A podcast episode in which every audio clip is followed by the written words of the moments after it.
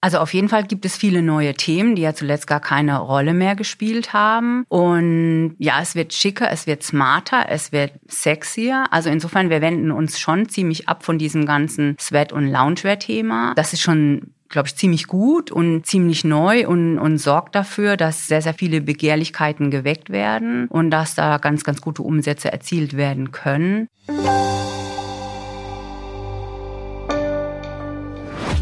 Herzlich willkommen zum TV-Podcast. Welche Trends werden im kommenden Frühjahr und Sommer wichtig? Hat der farbige Anzug, Jogginghose, Hoodie und Co. nun endgültig den Rang abgelaufen? Wie mini darf der Mini sein? Und was genau sind eigentlich hautfreundliche Cutouts? TV Women's Wear Chefin Silke Emig gibt im Gespräch mit Judith Kessler einen Ausblick auf die Frühjahr-Sommersaison 2023 und verrät darüber hinaus, welche Themen die Order abgesehen von den modischen Inhalten bestimmen.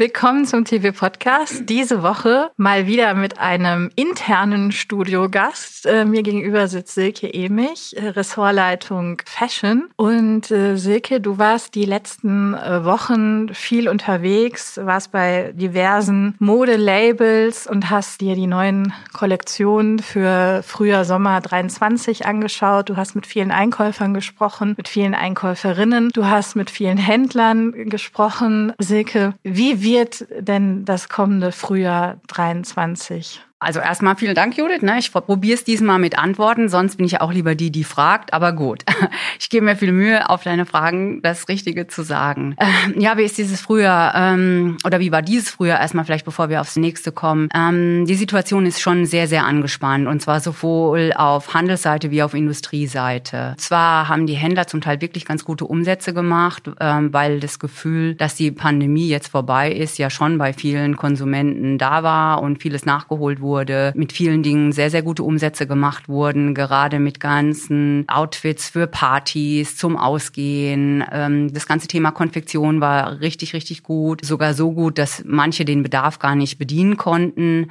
Trotzdem ist die Lage sehr, sehr angespannt. Die steigenden Energiekosten sind auch für die Händler ein Riesenproblem. Wenn uns eine Händlerin sagt, sie lässt ihr Schaufenster nicht mehr so gut beleuchten, weil das einfach zu teuer ist. Also sie haben auch mit vielen Faktoren zu kämpfen, die gestiegenen Personalkosten oder sie haben gar kein Personal. Und bei der Industrie ist es natürlich ähm, das Gleiche. Ich habe gerade eben wieder mit einer Produzentin gesprochen, die gesagt hat, das größte Problem ist die Preisgestaltung und die steigenden Transportkosten. Die hat mir erzählt, wenn ein Container vorher 3.500 Euro gekostet hat, dann kostet er jetzt 14.000, 15.000 Euro, wenn du überhaupt einen kriegst. Und man muss Ware jetzt schon vordisponieren. Es sind einfach sehr, sehr viele Probleme abseits der Mode und der Kollektion, die den Produzenten äh, großes Kopfzerbrechen bereiten. Was heißt das für die Orderrunde jetzt? Alle stellen sich ja wohl auf so gefühlt 10 bis 15 Prozent Preissteigerungen ein in allen Segmenten, in allen Märkten. Ist das so? Und was heißt das für die Order? Das heißt eigentlich, dass die Orderrunde unplanbarer ist denn je. Denn ähm, also die Händler, wir haben eine große Umfrage gemacht, bei der sich 200 Einkäufer circa beteiligt haben. Da ist es schon so, dass sie sagen, sie wollen nicht unbedingt weiter kürzen, beziehungsweise das sagen nur 45 Prozent in Anführungszeichen. Das sind weniger als in den vergangenen zwei Saisons. Ich denke, die werden ihre Limite schon größtenteils weiter halten, aber neu verteilen. Und das Problem ist einfach auch äh, die Preisgestaltung. Also die Industrie kann zum Teil noch keine Preise machen, weil Stoff Rohstoffpreise tagesaktuell berechnet werden, weil die Transportkosten einfach nicht wirklich kalkulierbar sind. Und all diese Dinge sind natürlich auch dann für den Handel schwierig. Klar, wenn der zur Order kommt, wird es einen Preis geben für das Teil. Aber der weiß ja nun auch noch nicht, wie sich das auf die Konsumstimmung auswirken wird. Also was passiert im Herbst? Kehrt die Pandemie zurück? Werden die Leute dann kaufen? Ähm, wie geht das ganze Business weiter? Da sind sehr, sehr viele Fragezeichen. Auch die Frage, zu welchem Zeitpunkt ordere ich? Also und wie viel muss ich ordern? Weil manche hatten ja auch zu wenig Ware in diesem Frühjahr, einfach weil die Lieferketten gestört waren. Und manche denken dann, okay, wir gehen auf die frühen Liefertermine, damit wir auf jeden Fall Ware haben. Das ist eher auch im Premium-Genre der Fall, aber im Mainstream, die gehen eher auch auf die späteren Liefertermine. Aber die Frage ist, wann ordere ich für welchen Zeitpunkt und wie viel?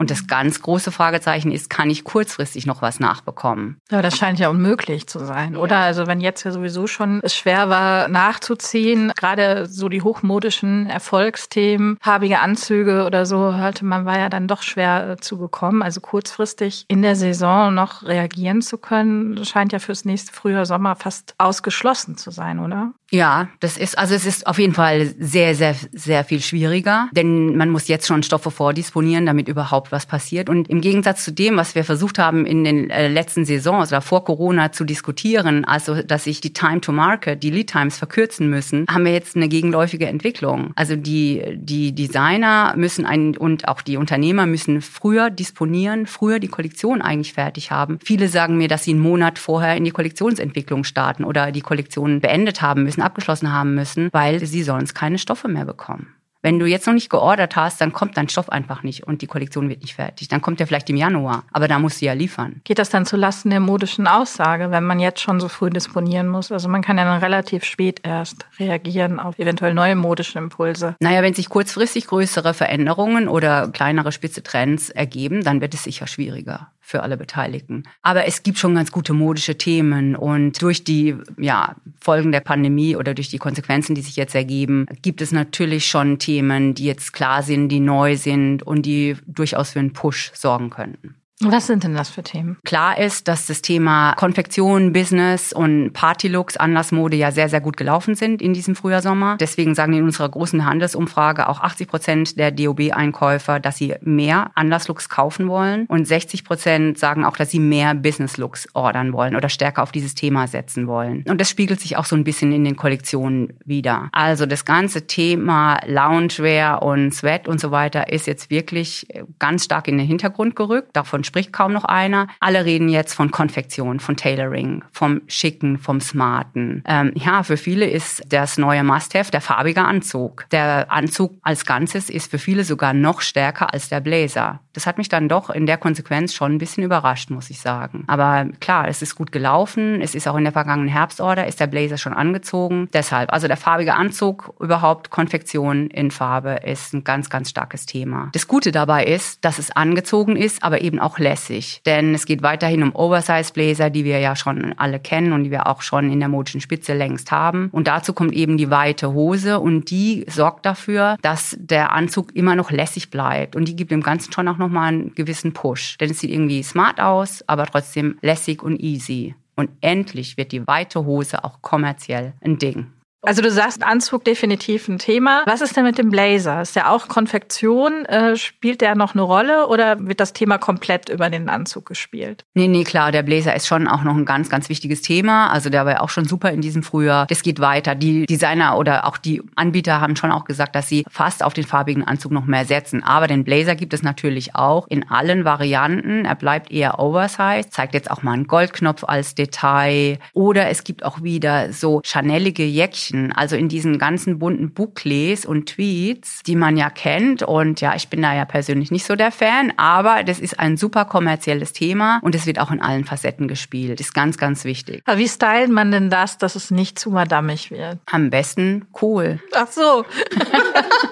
Ja, keine Ahnung. Also am besten vielleicht mit einer abgeschnittenen Jeans-Shorts, würde ich sagen, und mit einem weißen Tanktop oder mit einem, von mir aus, Metallic-Top. Da finde ich, kann man machen. Aber im Kommerz wird es natürlich anders aussehen. Ne? Also man kann sich dann vorstellen, vielleicht so ein Jäckchen über eine Schluppenbluse und dazu vielleicht die Jeans. Wie gesagt, das ist nicht modische Spitze, aber so wird es in der Realität sehr häufig aussehen und das ist auch gut so. Das ist die kommerzielle Variante und Lesart davon. Und du sagst farbiger Anzug. Welche Farben spielen denn eine Rolle? Also wir haben ja das Bottega Grün, was total gehypt wird. Ist ja für dich, glaube ich, ein Albtraum. Du, du magst ja nicht so wirklich grün. Äh, Gibt es da jetzt Erlösung für dich? Nein, nein, nein. Ich muss weiterleiten.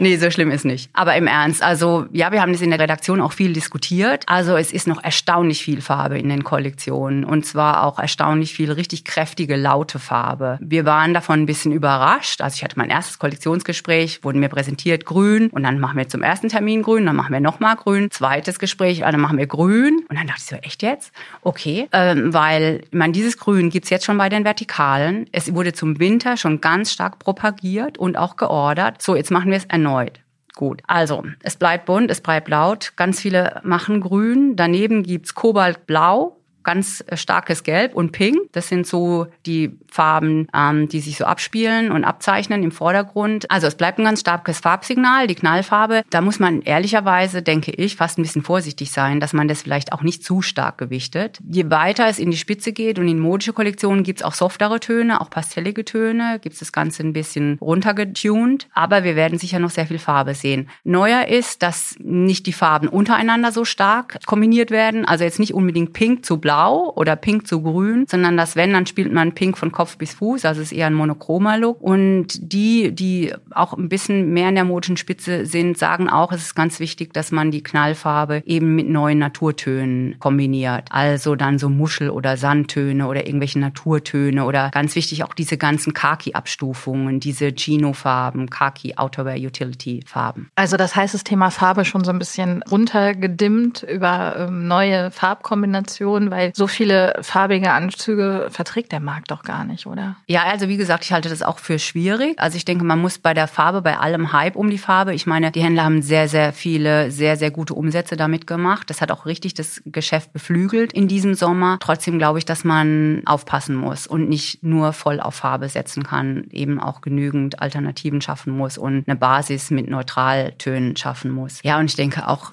ja, man muss aufpassen. Also der farbige Anzug in allen Ehren ist super, ist für viele jetzt auch ein neues Thema. Das muss man auf jeden Fall besetzen. Aber man darf Lässigkeit und andere Themen jetzt auch nicht gänzlich aus den Augen verlieren. Klar braucht man jetzt nicht kein normales Wett mehr und kein normales Hoodie mehr. Aber es gibt schon auch ein paar Anbieter, die sagen, naja, in neuen Qualitäten oder mit neuen Details gespielt, muss man schon ein bisschen auch noch diese Thematik im Blick haben. Also farbiger Anzug, klar, ist eines der Key Pieces, was auf jeden Fall in Maßen nicht fehlen sollte auf dem Orderblock. Was sind denn die anderen Teile, die den äh, Frühjahr, Sommer 23 prägen werden? Was sind Key Pieces? Ähm, wenn wir jetzt über die Weite gesprochen haben, also es bleibt schon noch bei weiten und lässigen Silhouetten, da gibt's einen ganz starken Gegenpol. Also es wird auch wieder schmaler. Es gibt ja auch diese Tendenz zu Feminität und Sexiness. Die hat sich auch schon im Winter abgezeichnet. Das kommt jetzt viel, viel stärker, das Thema. Und das heißt, da gibt die, die kommt über die Silhouette, also über schmale Kleider, schmale Tops. Äh, die kommt aber auch über Details wie eben Cutouts, tiefere Ausschnitte, Open Bags, also Rückenausschnitte. Die kommt über Glanz,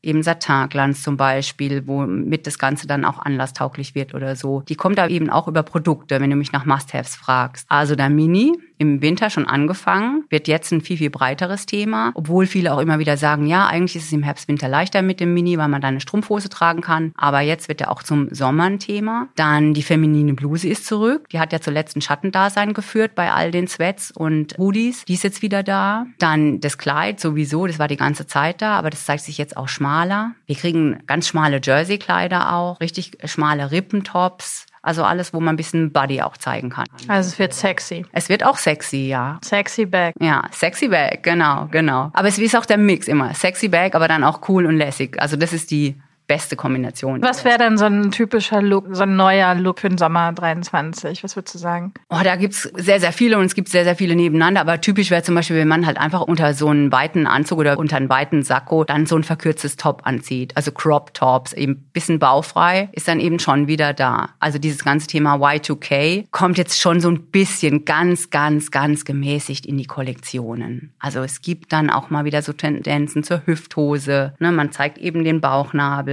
es gibt Cutouts, es gibt asymmetrische Tops, die eine Schulter freilassen. Eine Designerin hat auch von hautfreundlichen Cutouts gesprochen. Was ist das denn, hautfreundliche Cutouts? Ja, das fand ich auch sehr witzig. Denn, also da meinen sie ja die, die eben nicht so viel freilegen. Also mal auf der Schulter oder mal am Ärmel gespielt oder dann eben im Rücken. Also strategisch positioniert. Genau, Stellen, die man noch zeigen kann, auch in etwas höherem Alter. So, okay. So nach dem Motto. Ja, ja, ja. Okay, aber Y2K, was man jetzt in den jungen Kollektionen gesehen hat, wo man die Mädels jetzt in die 16-Jährigen auf der Straße sieht, das kommt jetzt in Maßen im Mainstream an. Ja, also ganz, ganz gemäßigt. Ja, ich würde sagen, also eher vielleicht, also im Premium-Bereich noch ein bisschen stärker, wo man noch ein bisschen modemutiger ist. Also es kommt an, aber ganz, ganz, ganz, ganz wohl dosiert. Ne? Und also eine hüftige Hose, die ist dann halt jetzt nicht, also die ist halt ein bisschen kürzer geschnitten im Leib. Ne? Und das T-Shirt ist einfach ein bisschen kürzer. Das ist jetzt auch nicht so, dass wir da, also im Miu Miu Style hier ganze Hautflächen freilegen. Ne? Also davon sind wir weit entfernt. Okay, okay, also noch ein bisschen ähm, keusch, möchte man sagen. Ja, ja, es bleibt alles keusch. Apropos äh, äh, Mini, wie Mini wird denn der Mini? Ja, das ist unterschiedlich. Ich meine, klar, das ist auch je nach Zielgruppe sehr, sehr unterschiedlich, aber in der breiten Masse wird der nicht so kurz. Ne? Dann ist dann das Knie freigelegt oder sagen wir mal zehn Zentimeter oberhalb vom Knie, aber dann ist also keine Po-Manschette.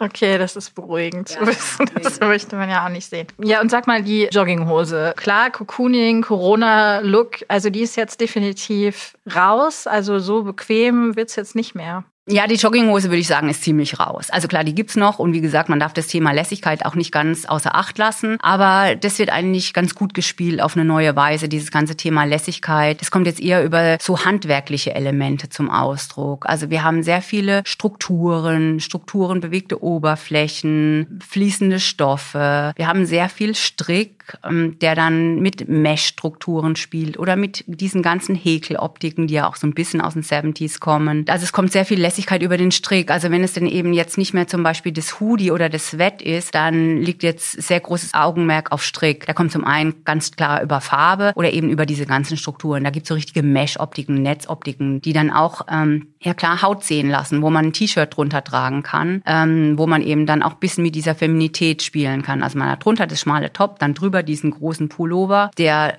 Haut frei lässt oder wo man dann eben das Top in Farbe drunter hat und der hat so ein verdecktes Farbsignal. Insofern ist auch auch Layering immer noch ein Thema. Das Spiel auch dadurch mit Transparenz, nicht nur offene Maschenbilder, aber eben auch ja, transparente Stoffe. Insofern bleibt das Thema Lässigkeit schon stark. Auch über Denim also Denim bleibt, bleibt ganz wichtig, zeigt sich jetzt auch mal dekoriert. Es gibt bestickten Denim, es gibt Denim im Patch. Da passiert auch total viel. Neue Waschungen, die auch teils so dann ein bisschen wolkig verschwommen sind. Alle Silhouetten in Denim, also von schmal bis jetzt auch wirklich weit. Und die, die schmale ist auch längst nicht mehr die wichtige Form. Und dann weit in allen Ausführungen bis hin zu richtig extra weit und dann auch wieder extra lang und auch Flares, Crop Flares. Also insofern das Lässige bleibt. Cargo und Utility kommt wieder, ist ganz wichtig, ist ja auch so ein bisschen dieses Y2K-Thema gewesen. Ähm, all diese Elemente, also Workwear-Taschen, Cargo-Hosen, die gibt's dann halt ganz cool und lässig in Denim. Die gibt's aber dann auch mal in Satin und glänzend und so ganz leicht und fließend und dann haben sie auch schon fast wieder was Schickes. Und du sagtest vorhin, die feminine Bluse wird wieder ein Thema, kommt zurück. Wie schaut es aus? Ja, da gibt's eigentlich auch nichts, was es nicht gibt. Also da gibt es immer noch diese voluminösen Ärmel, da gibt es Volants, da gibt es Raffungen, da gibt es Trapez, Smog-Effekte, eigentlich alles, was man sich nur vorstellen kann. Ganz gut, es gibt auch wieder größere Kragen, also das ist ja auch so ein bisschen aus den 70s, da ist wieder mehr Zug dahinter, kann man richtig Charakter zeigen. Äh, ja, es gibt jede Menge Drucke natürlich nach wie vor. Das ist auch ein starkes Thema. Also überhaupt Drucke und Farbe steht ja auch so ein bisschen für Feminität und Weiblichkeit. Das bleibt wichtig. Das war ja schon zu diesem Sommer wichtig, auch um dieses optimistische, positive Lebensgefühl zum Ausdruck zu bringen. Das geht weiter ähm, und die Drucke werden jetzt eher oft grafisch interpretiert. Ähm, auch so florale Dessins sind so ein bisschen computerverfremdet oder so digital verfremdet, sodass die schon deutlich moderner aussehen. Und wie gesagt, es gibt viele grafische Muster oder auch so ein bisschen psychedelische Muster Muster oder so grafische Brillblumen. Also das ist schon sehr modern und gibt auch nochmal so einen neuen Drive dann mhm. für die Bluse und natürlich auch für das Kleid.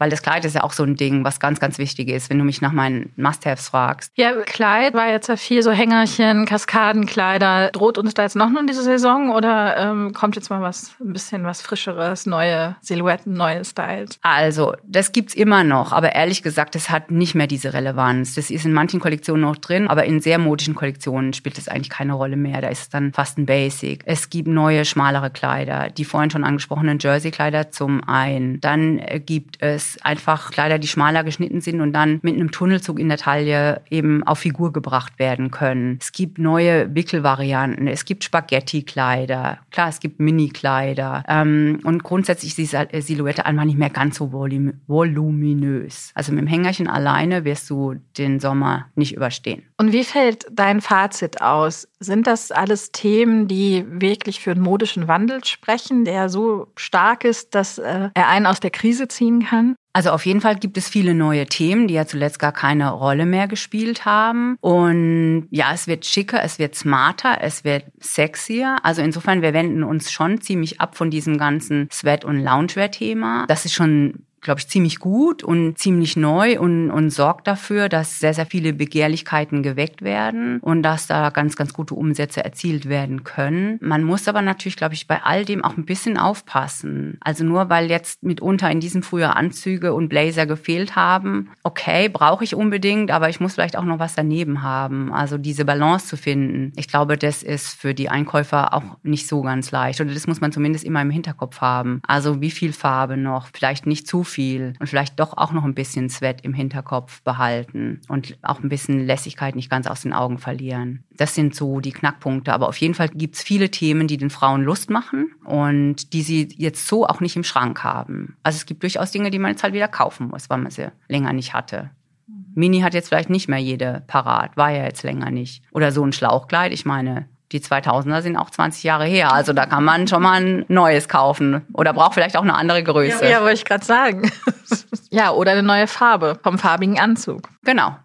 Wenn man das Grün noch nicht hat. Genau. Und dann spielt der Preis auch keine Rolle? Nee, also der Preis ist schon, glaube ich, ein Thema. Also das ist absolut ein Thema. Im Mainstream hören wir das jetzt schon verstärkt. Da haben die ersten NOS-Programme sind da inzwischen auch schon teurer geworden. Also das ist für den Handel schon eine große Herausforderung. Gerade wenn es so um vergleichbare Teile geht, dann sind Preiserhöhungen natürlich ganz, ganz übel und auch schwer verkraftbar. Wobei auch in unserer Umfrage glauben wirklich 85 Prozent, dass Preiserhöhungen bis zu 10 Prozent absolut verkraftbar sind und dass die natürlich auch kommen werden. Das wissen schon viele. Aber die Teile müssen dann nicht vergleichbar sein. Und dafür sind die Trends schon auch ganz gut, denn es gibt ja durchaus neue Themen, die die Frauen so noch nicht im Schrank haben. Insofern gibt es da schon Anreize und Punkte, an denen man ansetzen kann, um neue Akzente im Sortiment zu setzen und eben dann auch trotz Preiserhöhungen ganz gute Umsätze zu generieren. Hoffen wir es mal. Und was heißt das für das Orderverhalten vor dem Hintergrund? Also wird da weiter auf äh, nach äh, Budget, nach Limit eingekauft oder gewinnen da die Stückzahlen stärker an Relevanz? Ich glaube, das ist unterschiedlich. Ich glaube, das ist bei denen, die sehr, sehr genau rechnen und sehr gut planen, die gehen auch stärker auf diese Stückzahlrechnung. Aber das Gros wird schon noch mit seiner ganz normalen Limitplanung kommen. Ähm, ich glaube, was passieren wird oder was wir auch so hören, ist, dass man sich noch stärker auf wichtige Lieferanten konzentrieren wird. Und dadurch werden andere, die nicht die Rolle im Sortiment spielen, einfach rausfliegen.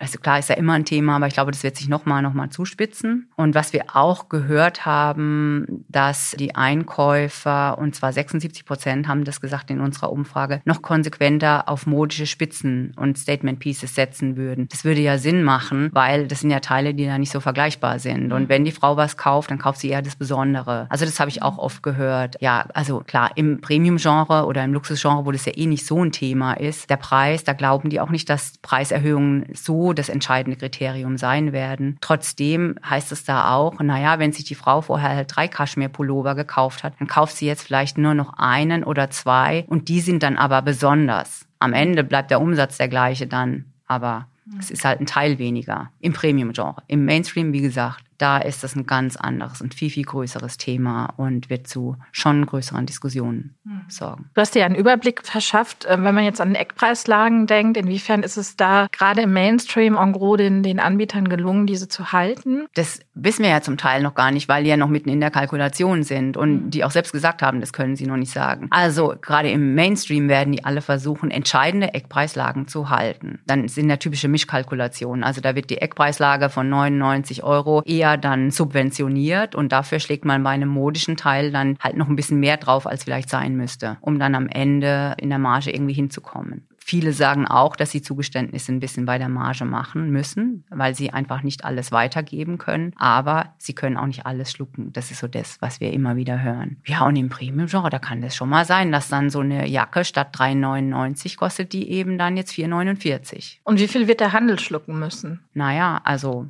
bis zu 10 Prozent? Sehr wahrscheinlich schon. Also das sagen fast alle. Also die meisten sagen 5 bis 10 Prozent oder bis zu 10 Prozent. Und es wird auch so sein. Also auf jeden Fall. Gerade im Mainstream, ich denke, über die 10 Prozent Erhöhung zu gehen, das wird ganz, ganz schwer durchsetzbar. Mhm. Das ist schon ein Problem. Im Premium-Genre ist es ein bisschen leichter.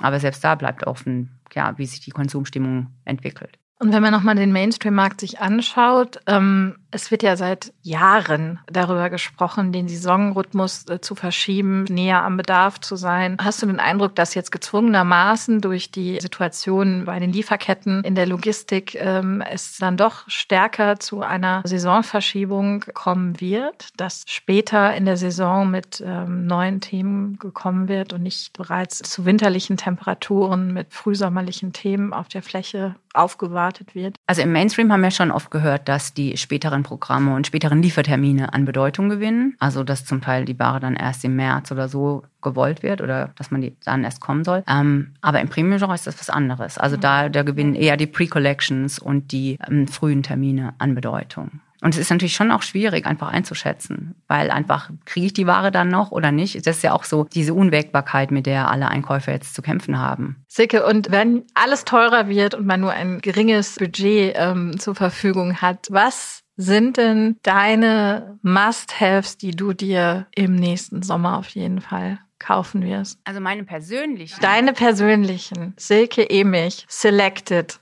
Okay, Judith, klar, ich verrate dir meine persönlichen Favoriten gleich. Ähm, aber vielleicht können wir, um den Spannungsbogen hochzuhalten, erst nochmal einen ganz kurzen Blick auf die Favoriten der Einkäuferinnen und Einkäufer werfen, die wir ja in unserer großen Saisonbefragung nach ihren Top-Order-Looks gefragt haben. Und da zeichnet sich ganz klar ab, dass es femininer wird, dass diese ganzen weiblichen Themen, die wir vorhin schon besprochen haben, stark favorisiert sind. Das erste ist das alltagstaugliche Anlasskleid, dann die feminine Bluse oder Druckkleider, der Oversize Blazer oder weite Printhosen sind da auf der Top 5 der Einkaufsliste der Händlerinnen und Händler. Und ich persönlich, ich glaube, ich habe schon ziemlich viele von den Dingen. Also du holst dann einfach dein, dein, dein Schlauchkleid wieder raus. Nee, stimmt, ein Schlauchkleid habe ich vielleicht noch nicht. Und ich hole mir bestimmt, vielleicht hole ich mir sogar eine, eine Cargo, eine hüftige Cargo, die nicht so ganz hüftig ist. Mhm. Ich hatte schon mal eine anprobiert, habe sie dann noch nicht gekauft. Und warum nicht? Ja, weil ich dann dachte, ja, okay, hast du vor 20 Jahren getragen. Und dann brauche ich ja dann doch auch einen Moment, bevor ich denke, okay, das könnte ich jetzt nochmal wieder anziehen. Mal gucken. Also könnte sein. Oder so eine weit, also Cargohosen hole ich mir auf jeden Fall ein paar. Auch so eine fließende glänzende satiniert, könnte ich mir vorstellen. Ganz cool. Okay, ich bin gespannt. Silke in Satin Cargohose nächsten Sommer. Oder in der coolen Denim Cargo. Oder in der coolen Denim hier am Start. Silke, vielen Dank, dass du uns einen kleinen Einblick gegeben hast, eine kleine Vorschau auf das nächste Frühjahr, Sommer. Sehr gerne. Und äh, dann freuen wir uns, wenn du im Herbst, Winter wieder bei uns bist und uns die nächsten Trends für Herbst, Winter dann schon 24, glaube ich, ne? Ja, 23, 24. 23, ja. Also vielen Dank, Silke. Sehr gerne. Das war meine Kollegin Judith Kessler im Gespräch mit TV-Modechefin Silke Emig. Und das war der TV-Podcast. Übrigens können Sie Silke Emig am 7. Juli auf der Premio in Berlin auch live erleben. Bei der TV Trend Info erfahren Sie alles über die wichtigsten Womenswear und Menswear Trends für Frühjahr und Sommer 2023. Für alle, die nicht nach Berlin kommen können, wird das Ganze auch gestreamt und auf textilwirtschaft.de übertragen. Sie haben Fragen oder Anregungen zum TV-Podcast? Dann schreiben Sie uns gerne an podcast.textilwirtschaft.de. Mein Name ist Charlotte Schnitzspahn. Vielen Dank fürs Zuhören und wenn Sie mögen, bis nächste Woche.